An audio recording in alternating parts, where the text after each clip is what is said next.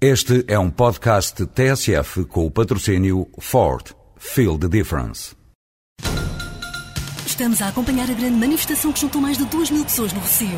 Desde trabalhadores de empresas de mudanças até trabalhadores de transportadoras, todos se manifestam felizes pela eleição da Ford Transit como comercial do ano. Ford Transit comercial do ano 2007. Não trabalho na boa, trabalho na melhor. Ford. Feel the difference.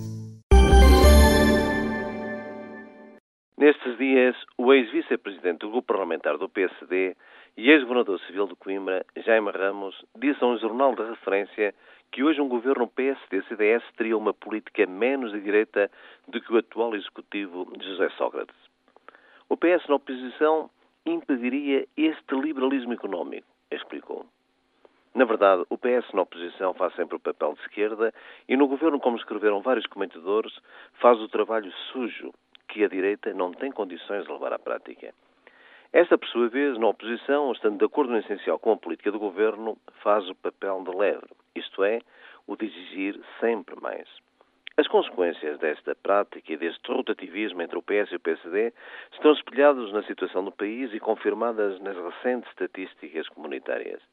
A riqueza criada, isto é, o produto interno bruto, caiu quase 10 pontos desde 1999 e vai cair de novo este ano e em 2007. E o poder de compra dos portugueses está 30% abaixo da média europeia e degrada-se há vários anos. E isto, juntamente com a precariedade crescente no emprego, a quebra do investimento, as sucessivas deslocalizações, como a das Motors na Zambuja, deixando homens e mulheres no desemprego, numa idade avançada e numa situação difícil. Mas nesta altura de festas, deixamos as tristezas e vamos às boas notícias para este fim de ano.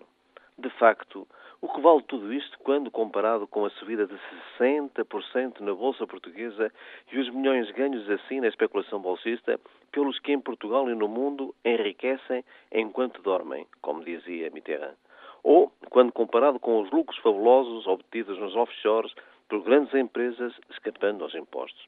Ou com as negociatas das OPAs que decorrem em estilo de folhetim? E depois, o Ministro das Finanças até já nos receitou o anestésico. Os portugueses precisam ter esperança, disse ele. E com toda a esperança, é caso para dizer: viva a economia de casino, vivam as zonas brancas. Um bom 2007, senhores ouvintes.